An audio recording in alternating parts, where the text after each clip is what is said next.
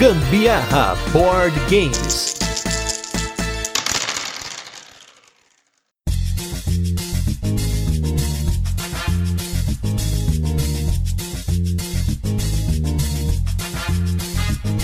Fala galera, beleza? Aqui é o Gustavo Lopes. Eu sou a Carol Guzmão e esse é mais um episódio do Gambiarra Board Games, o seu podcast sobre jogos de tabuleiro da família de podcasts Papo de Louco. E nesse 43º episódio de resenhas, quem vai ver mesa é um dos jogos mais leves do designer Alexander Pfister, onde você força sua sorte no mar do Caribe tentando lucrar o máximo sem voltar para casa de mãos vazias. No jogo, Port Royal. Mas antes, vamos para os recadinhos e os destaques da semana e logo a gente volta com a resenha e a apresentação do jogo.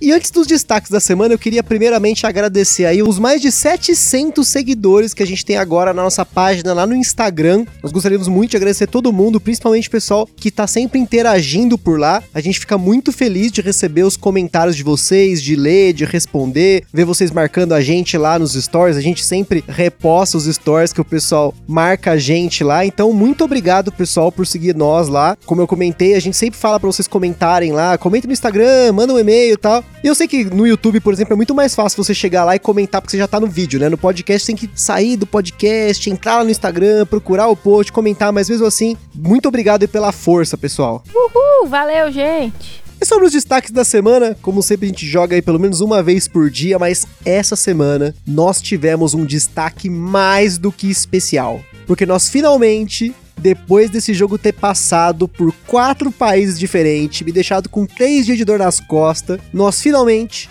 colocamos o Agra na mesa. E, pelo menos por mim, eu posso dizer que foi uma experiência sensacional. Gente, é lindo! Jogo maravilhoso. Para mim, o destaque desse jogo é a lupinha que vem como marcador de meditação. Aí você coloca em cima do numerinho 1, o vira um numerão 1.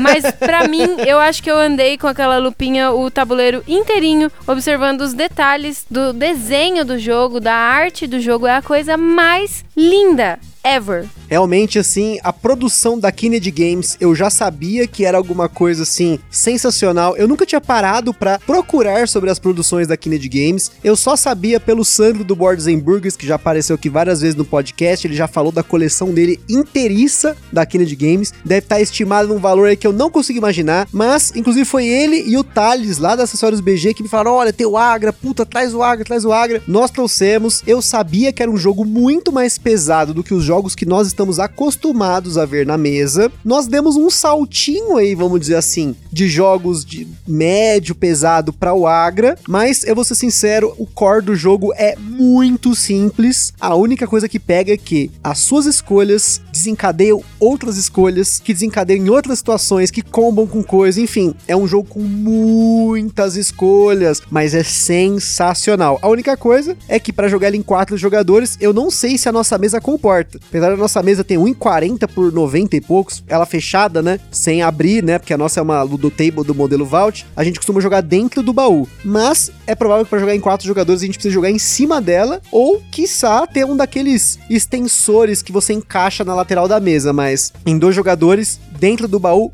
quase não coube o jogo. O tabuleiro ocupa quase a mesa inteira. O tabuleiro é imenso, é gigantesco. E o jogo também, assim, querendo ou não, é uma obra de arte, né? A Carol falou sobre os detalhes do tabuleiro, é um tabuleiro bem ocupado, vamos dizer assim, né? Tem muita coisa dentro do tabuleiro, mas depois das primeiras rodadas a gente acaba acostumando, né? Realmente, mas realmente muitas ações a serem feitas, muitas opções, muito legal. Agora, você acha que os jogos nessa complexidade ainda são muito complexos pra gente, a gente tá caminhando pra isso. Por que você tá falando sobre isso? Ao vivo, ó, ao vivo, gente, ao vivo. Vai usar contra mim, prefiro não responder essa pergunta. Senão depois ele fica querendo que eu fique só jogando jogos complexos e eu também curto os party games. Não me venha com essa conversa, não. Não, como a gente falou lá no cast do colecionismo, todos os jogos têm lugar na coleção. Tem os jogos que a gente vai jogar em 15 minutinhos, 10 minutinhos, e tem os jogos complexos também. Mas tudo tem a ver com o seu perfil de jogador. Pelo menos eu vejo que que o meu perfil de jogador tem evoluído para jogos assim, mas não o tempo todo. Vai ter, obviamente, o dia que eu quero jogar um party game, eu quero jogar um Codenames. Tem aí um jogo que tá chegando aí que é o Loser, que nós jogamos inclusive essa semana. Também foi muito bacana, é um jogo bem engraçado, mas é aquele esquema, é um jogo sacanagem, né? Porque só um perde, né? Aquele que perde fica bem putinho.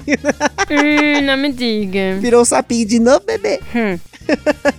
Bom, mas vamos aí agora com o jogo da semana que é o Port Royal.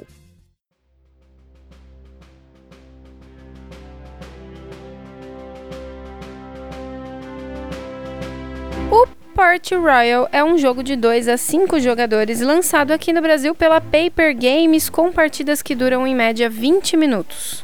As mecânicas do Port Royal são drafting de cartas, né, ou seleção de cartas, push your luck, ou force sua sorte, que é o principal aqui desse jogo, e coleção de componentes, bem de levinho. Na nossa escala de complexidade, o Port Royal recebeu 2 de 10. Você encontra esse jogo na faixa dos 70 reais e trata-se de um jogo independente de idioma, mas com uma iconografia bem fácil de pegar, quase que autoexplicativa, além de ser um jogo só com cartas, bem fácil de levar no bolso e jogar onde você quiser. Como a Carol comentou na introdução, o Port Royal leva os jogadores para o Mar do Caribe, onde você assume o papel de um comerciante que está tentando se dar bem para essas bandas. No jogo, você ganha dinheiro para gastá-lo contratando pessoas para aumentar suas possibilidades de lucro e ganhar pontos de influência. O jogador que primeiro a conseguir acumular 12 pontos de influência ganha o jogo. Em seu turno, o jogador revela quantas cartas quiser do topo do baralho de compras até que ele revele dois barcos da mesma cor ou que ele decida parar. Se ele revelar dois barcos da mesma cor, todas as cartas reveladas vão para a pilha de descarte, para futuramente serem reembaralhadas e formar o deck de compras novamente. Se o jogador decide parar antes de ter dois navios da mesma cor em jogo, ele pode escolher pegar barcos revelados na mesa para ganhar dinheiro de acordo com a quantidade de moedas ilustradas no barco ou gastar dinheiro para contratar pessoas que estão esperando no porto. A quantidade de cartas a serem pegas depende de quantos diferentes navios estiverem no porto. E aqui mora uma parada legal que faz com que quase todo turno haja interação no Port Royal. Cada outro jogador pode escolher comprar cartas do porto do jogador ativo, bastando pagar uma moeda para o jogador ativo e depois pagar o custo da carta. Ou se for um barco, ganhar a quantidade de moedas daquele barco. Além de barcos e pessoas, existe também dois outros tipos de cartas no baralho. Você tem as cartas de expedição, que ficam abertas na mesa até que um jogador tenha as pessoas necessárias para cumprir aquela expedição e ganhar pontos e moedas por elas. E, por fim, as cartas de aumento de impostos, que afetam os jogadores com 12 ou mais moedas e também dá um bônus condicional descrito na carta. Apesar de existirem 12 tipos de pessoas que você pode contratar, incluindo a promo que a Paper Games nos enviou, cada profissão, vamos dizer assim, é bem fácil de você pegar o que ela faz. Nós não vamos entrar no detalhe do que cada uma faz aqui, na última página do manual tem uma explicação fácil de cada uma, basta aí nas primeiras partidas você consultar essa página que tá tudo certo. O importante para nós é você entender como o jogo funciona, ou seja, resumindo, você revela cartas do topo do baralho até decidir parar ou até estourar, como a gente fala. Quando você não estoura, você pode contratar pessoas ou ganhar dinheiro com os barcos, assim como todos os outros jogadores podem optar por comprar uma carta. Cada pessoa tem um efeito que vai te ajudar a ganhar mais pontos ou mais dinheiro. E, no fim do jogo, quem chega primeiro nos 12 pontos ganha. E antes da gente continuar, queria comentar, como sempre, os nossos parceiros aqui do nosso podcast. Em primeiro lugar é Acessórios BG, que é uma empresa que faz acessórios para board games. Eles fazem playmats, eles fazem itens para você colocar no seu jogo impressos em 3D. É sempre uma impressão feita aí um a um. É um trabalho que eles fazem muito bonito, muito legal. Vocês já devem ter visto em vários jogos nossos aqui, que a gente já colocou aqui no podcast. E se você quiser conhecer mais, entra lá www.acessoriosbg.com.br. E também o nosso evento parceiro que é o Board Game São Paulo, que como a gente tem comentado nos últimos podcasts, você tá ouvindo esse episódio no presente momento aqui que tá em maio de 2020, por conta do coronavírus da quarentena e tudo mais, o evento não está acontecendo, mas normalmente ele acontecia na Game Vault, na Rua das Azaleias 138, bairro Mirandópolis, São Paulo, e é provável que ele aconteça também de uma forma online durante o mês de maio, provavelmente no final do mês de maio, né, no último sábado, como acontecia os eventos antes da quarentena. A gente espera que logo essa coisa passe e nós possamos nos rever novamente nos eventos. O Port Royal originalmente se chamava Handler der Karibik, ou Comerciante do Caribe, e era um jogo de até 4 jogadores. Você só precisava de 10 pontos de influência para vencer. O jogo tinha 10 cartas a menos e você tinha que fazer uma expedição para ganhar o jogo. Aqui nas nossas partidas a gente sempre fez pelo menos uma expedição, porque as expedições dão bastante ponto. Mas você não precisa fazer uma para ganhar, apesar dela te dar bastante ponto.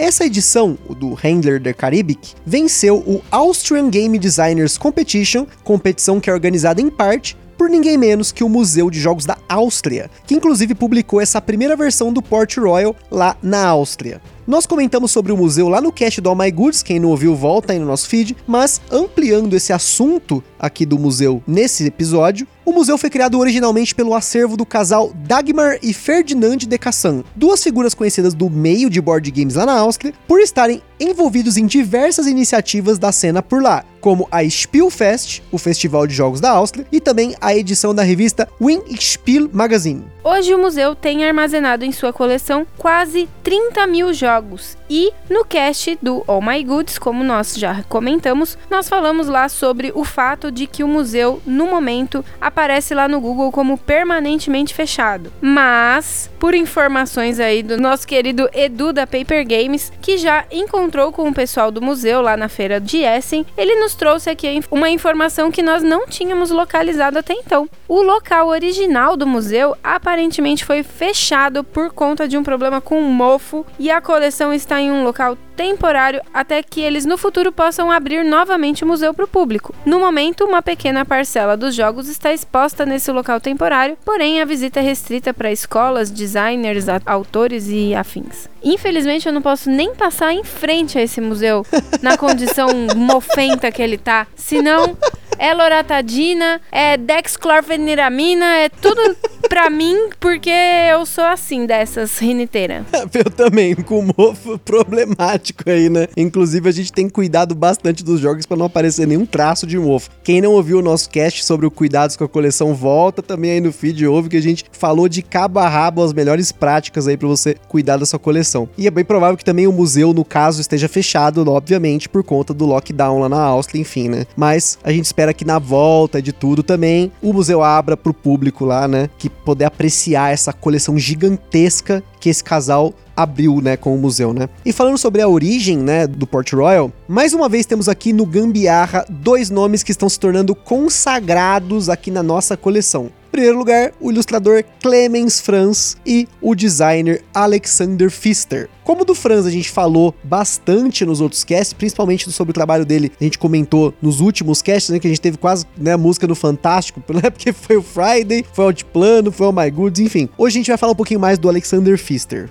Algo que notamos nos jogos do Pfister que já jogamos, diferente de designers como Bruno Catala e Rainer Knizia, que nós temos vários jogos aqui, é que você sente elementos em comum muito fortes entre os jogos do Pfister. Nós comentamos também no episódio do All My Goods sobre a semelhança de elementos entre All My Goods e o Broom Service, e também sobre o All My Goods e o Party Royal, porque o Party Royal, o dinheiro, o ouro que você usa no jogo é o verso das cartas, assim também como no All My Goods. Ou seja, aqui também as cartas servem para mais de um propósito, mesmo que de uma forma mais simples do que no All My Goods. Talvez mais para frente nós possamos falar com bem mais propriedade sobre as características do Fister, pensando nos jogos maiores, né? Como o Great Western Trail, o Mombasa, o Expedition to New Dale e o Maracaibo, esse último aí, que inclusive teve algumas críticas sobre o que colocaram como reciclagem de mecanismo, vamos dizer assim, entre aspas, né? Mas aqui eu penso em, em reimplementação, em evolução, né? Mas enfim, pensando nos jogos mais leves e médios dele, além dessa reimplementação de mecânicas e mecanismos, você percebe que existe uma preocupação muito grande do Fister em criar jogos com grande variabilidade e com uma rejogabilidade muito boa. Mesmo pensando no Port Royal, que é um jogo extremamente simples, né? Se não, o jogo mais leve dele. Por mais que você foque sempre na mesma estratégia né, no Port Royal, as partidas tendem a ser bem diferentes uma das outras. A menos que seu oponente esteja sempre deixando aí você fazer a mesma coisa todo jogo, mas aí não é problema do jogo, né? Isso porque você tem vários caminhos para acumular os 12 pontos. As expedições, por exemplo, dão bastante ponto, mas se você percebe que um jogador está tentando focar nelas e não está saindo cartas para você rebater isso, vale a pena arriscar fazer um combo com outros personagens. Se os seus oponentes arriscam muito, vale a pena você comprar um ladino e lucrar com os erros dele. Ou então, no começo do jogo, contratar uma senhorita para diminuir os custos de contratação do que vai vir depois. E assim vai.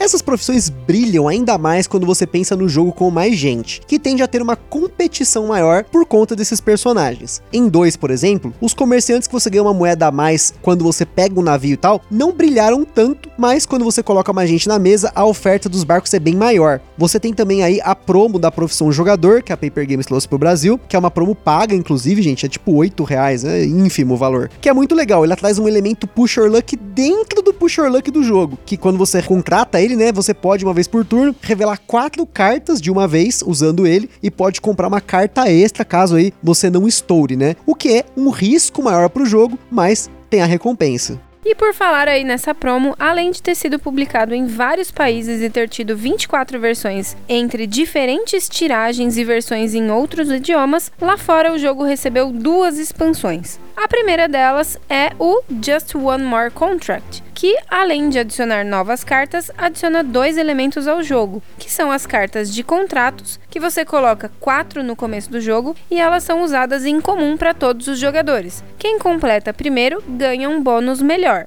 e um modo solo para o jogo, assim como a primeira expansão do All My Goods. Essa expansão é sensacional. A segunda expansão, The Adventure Begins, novamente, assim como a primeira expansão do Oh My Goods, adiciona um novo modo de campanha para o jogo, onde você pode jogar em modo cooperativo e competitivo. E olha só, esse modo cooperativo não tem no Oh My Goods, hein? Eu curti essa ideia, né? Pelo menos parece ser interessante, né? E falando aí de variantes, né? A própria regra do Port Royal tem uma variante que volta ao Handler de Caribic, em que você, além de fazer os 12 pontos, precisa fazer uma expedição, né? Mas como a gente falou, todas as partidas que a gente jogou, nós meio que cada um cada cumpriu uma expedição, né? Além das expansões, você tem uma versão que serve tanto como expansão como jogo base, que é o Port Royal Unterwegs, que é uma versão light do jogo, vamos dizer assim, e ela é bem simples, né? São metade das cartas e, claro, ela é mais barata, né? Que, por exemplo, pro nosso mercado é uma boa pedida. Tem uma versão aí do Port Royal de bolso, né? Dessa linha da Pocket da Paper Games, né? Ó, já pensou que bacana ter um Port Royal de bolso? Não que o Port Royal já não seja de bolso, né? Mas você tem uma versão simplificada dele aí, ajuda no mercado para abrir